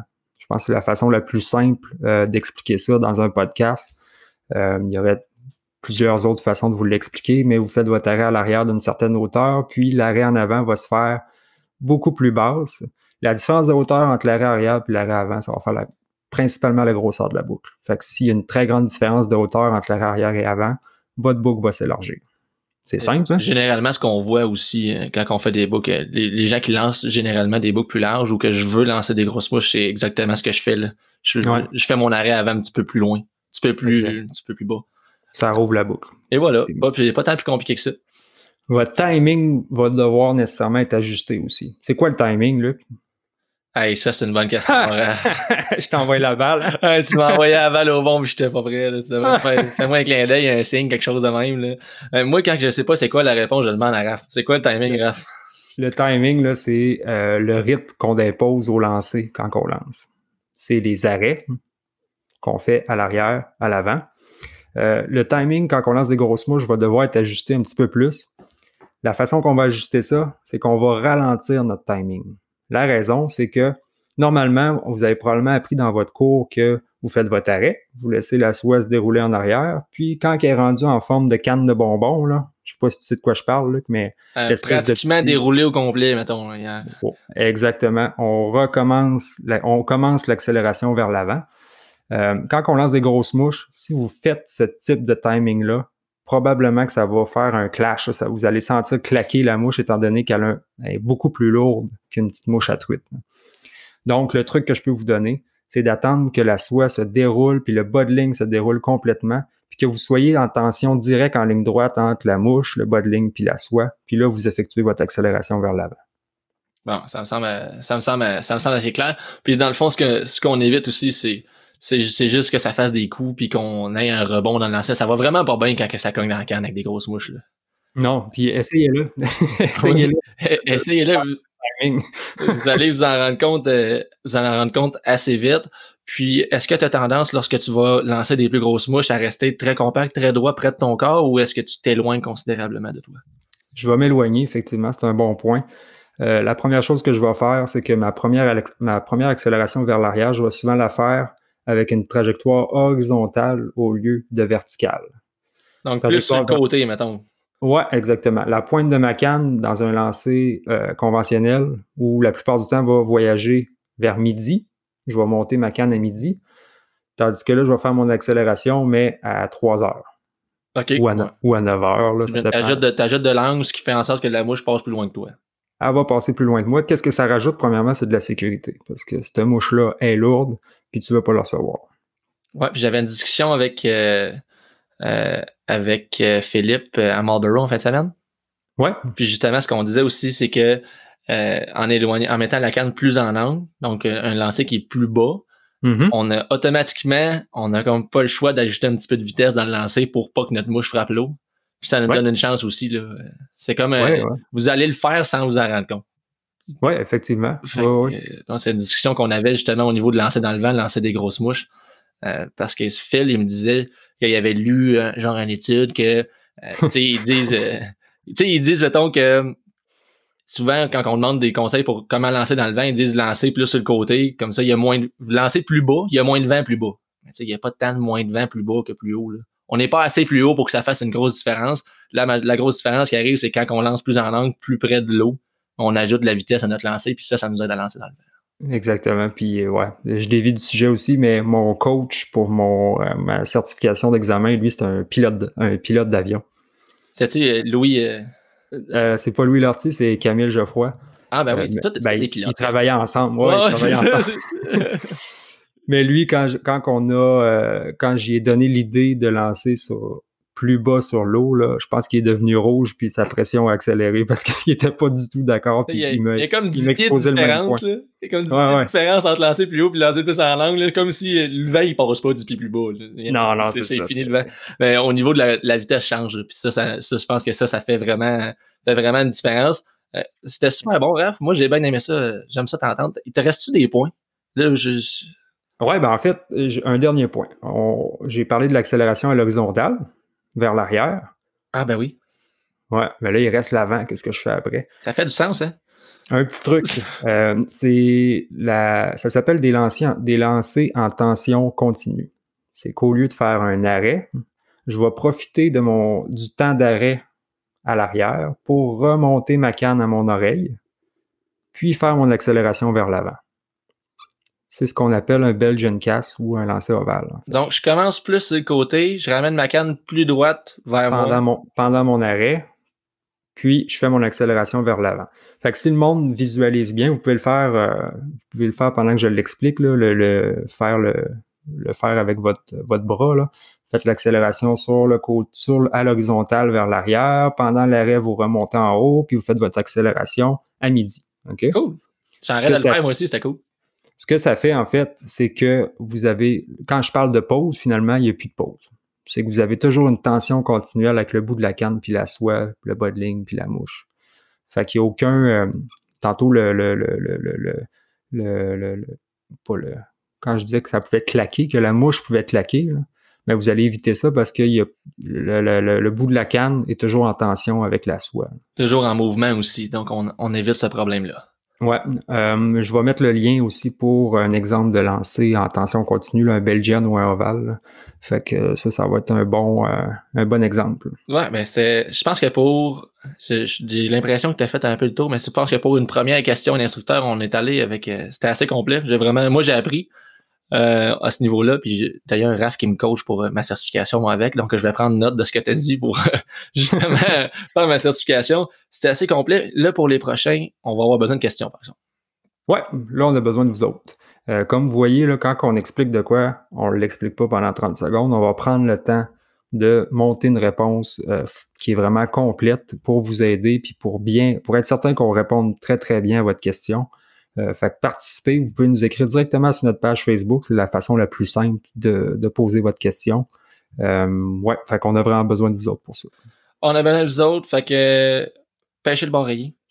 Ma récapitulation, là, moi je dis allez à la pêche au barrier, mettez ça dans votre horaire, mettez ça dans votre agenda, vous regretterez pas, c'est vraiment c'est trip en raide, puis euh, au niveau aussi de, de lancer des grosses mouches, euh, prenez les trucs qui est là, puis allez pratiquer. Ça, c'est important. Je pense que c'est un peu négligé. Allez pratiquer. Puis, dans le cas contraire, ben, on, peut euh, contacter nous. On, va vous aider avec ça euh, en masse. Puis, euh, le prochain épisode, Raph, est-ce que tu as envie qu'on fasse ça sur notre fin de semaine à Marlborough? Ouais, je pense que ça va être intéressant d'en parler. On a tellement vécu de choses, on ne pouvait pas intégrer ça dans le premier podcast parce que je pense qu'on va en parler pendant longtemps de, de ce qu'on a vu, des cliniques qu'on a participé. C'était vraiment super intéressant. Euh, fait que oui, je pense que ça va être un beau sujet de prochain podcast. Donc, parfait. Clinique à Qu'est-ce que ça a l'air d'un show aux États-Unis? Donc, euh, eux autres, là, c'est plus gros, là. On a un autre concept, là, quand on est allé là-bas. Donc, on vous parle de ça, puis posez-nous nos questions sur la page Facebook de, euh, de Codal. Ça va nous faire un plaisir de vous répondre. Yes. Fait que d'ici là, on vous dit euh, au prochain podcast dans trois semaines. Puis un gros merci de votre écoute et à la prochaine.